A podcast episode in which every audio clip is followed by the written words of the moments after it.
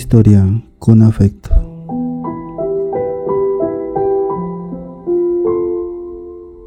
Por Martín Salazar Coto.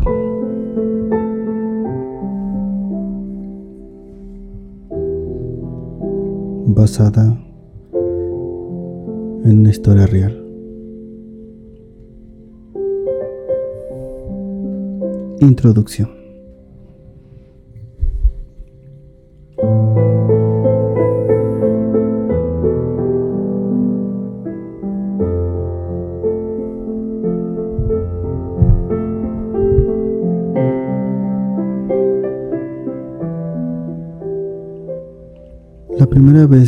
Escuché hablar sobre el Consejo Nacional, recuerdo que me encontraba saliendo del bachillerato.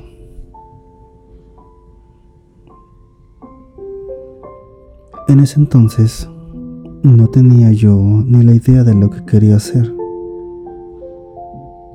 Hasta que un amigo llamado René me comentó que tenía un plan. Me dijo, oye Martín, fíjate que hay una oportunidad de poder reclutarnos como un instructor comunitario y así poder ir a hacer un servicio social como maestros rurales. No sé tú, pero me parece muy buena idea si vamos y nos reclutamos. Ya invité a algunos de los compañeros que salieron. Parece que a ellos también le agrada la idea.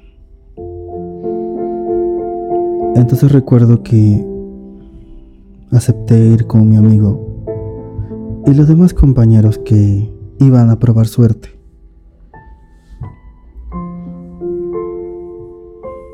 Solo teníamos que ir por un comprobante de estudios en lo que nos daban el certificado.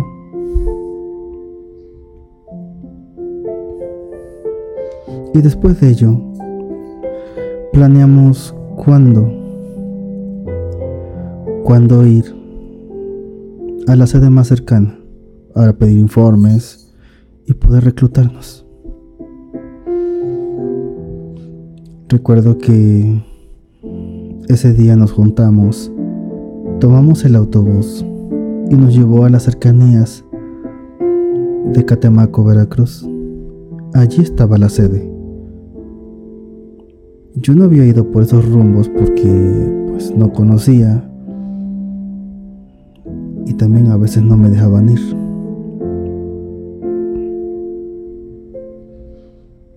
Ese día llegamos y buscamos la sede, las oficinas. Después de un rato caminar, fuimos al malecón de Catemaco, hasta que por fin llegamos y nos dieron información.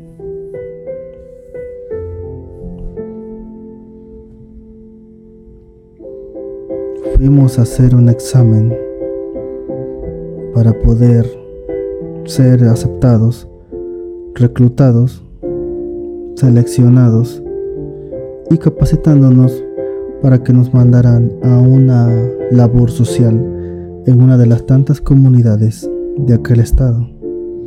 Así impartíamos educación comunitaria rural en los niveles preescolar, primaria y secundaria.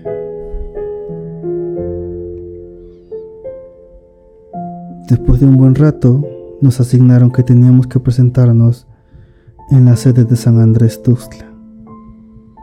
Allí nos iban a capacitar.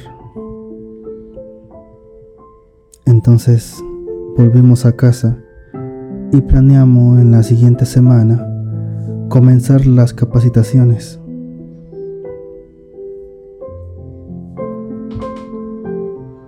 Cuando se llegó el día de ir a San Andrés, todos mis compañeros y yo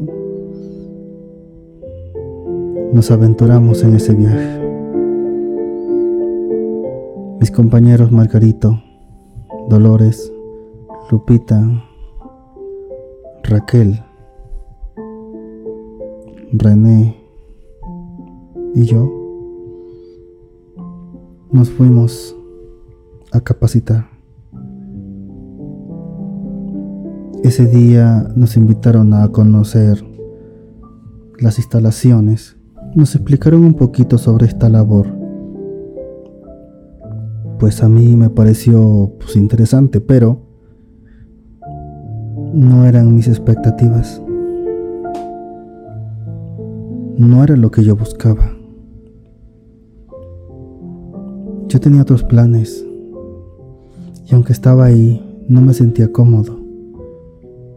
Yo no me visualizaba dando clases. Creo que en ese momento sentí que no toleraba a los niños.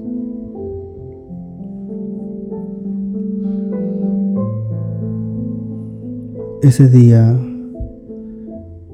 estuvimos haciendo actividades, realizando juegos y dinámicas. Y yo me sentía raro. Yo sentía que hacía el ridículo haciendo todos esos juegos.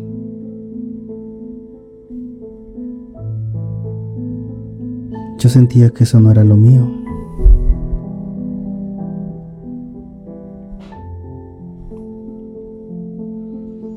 Ese mismo día, como a las 5 de la tarde del día lunes,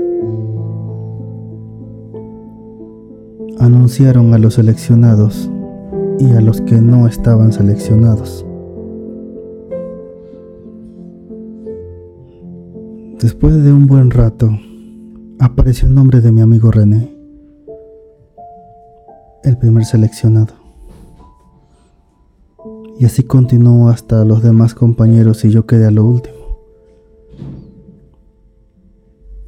Yo pensaba que no me iban a seleccionar. Pero en la última parte de la lista estaba mi nombre. Me anunciaron. Mis compañeros contentos porque habíamos quedado todos adentro del programa. Pero aún así yo no estaba seguro de lo que iba a suceder.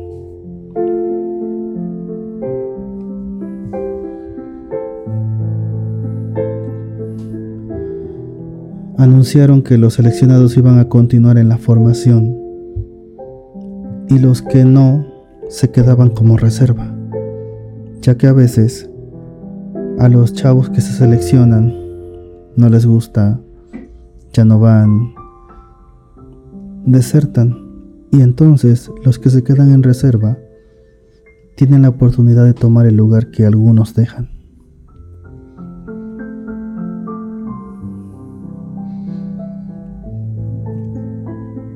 Para el segundo día se me estaba complicando porque me estaba aburriendo. Era entrar a las 9 y salir a las 5 de la tarde. Y no sé, me aburrí estar todo el día ahí.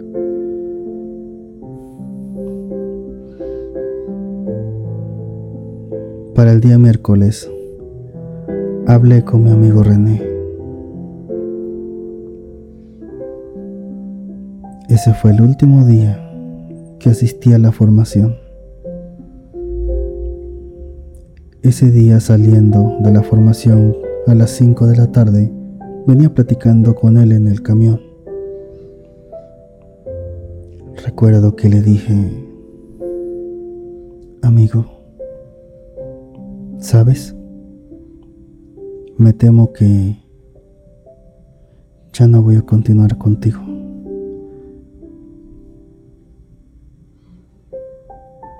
René me preguntó, ¿pero por qué? ¿No te gusta? Simplemente le contesté que no. Le dije, ¿sabes? Creo que esto por ahora no es lo mío. Tengo muchos planes quiero cambiar de otros ambientes.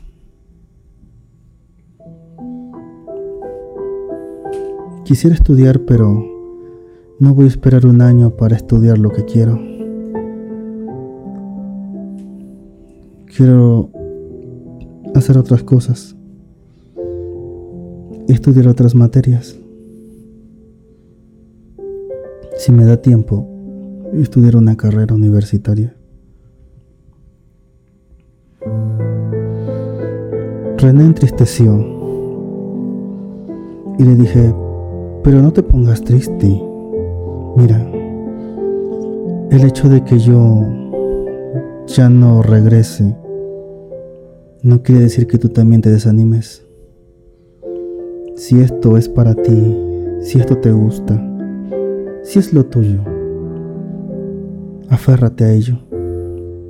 Yo estoy seguro que vas a ser un buen instructor comunitario. Yo sé que vas a ser una figura educativa y vas a llegar muy lejos. Y me dará gusto saber algún día que por fin culminaste una licenciatura universitaria gracias a tu esfuerzo. Pero no te desanimes porque yo me vaya o porque ya no regrese mañana. Amigo mío, agradezco todas tus atenciones por tu amistad durante el bachillerato, porque ahí te conocí. Pero yo te exhorto que continúes adelante. El que yo me vaya no quiere decir que ya no se pueda. Algún día quizás continuaré, tal vez hoy no, tal vez mañana. Y cuando eso suceda, yo mismo te presumiré de aquella hazaña de la cual me has hablado mucho. Solo que esta vez te toca hacerlo solo. Me despido porque quizás después de esto va a ser muy difícil que te vuelva a ver. Me despedí de mi amigo en aquel entonces y volví a casa. En casa trabajé con mi papá mientras veía qué hacer. Como no tenía todavía pensado qué hacer, mi padre me inscribió en una carrera técnica. Me fui a estudiar un año informática, en lo que pensaba realmente que era lo que quería hacer. Después de un año, me invitaron a venir a Puebla. Yo acepté. Y para el siguiente año ya estaba dejando mi tierra para venir a aventurarme a otro lugar donde pude realizar pequeñas cosas y donde por fin pude realizar la labor comunitaria dentro del Consejo Nacional,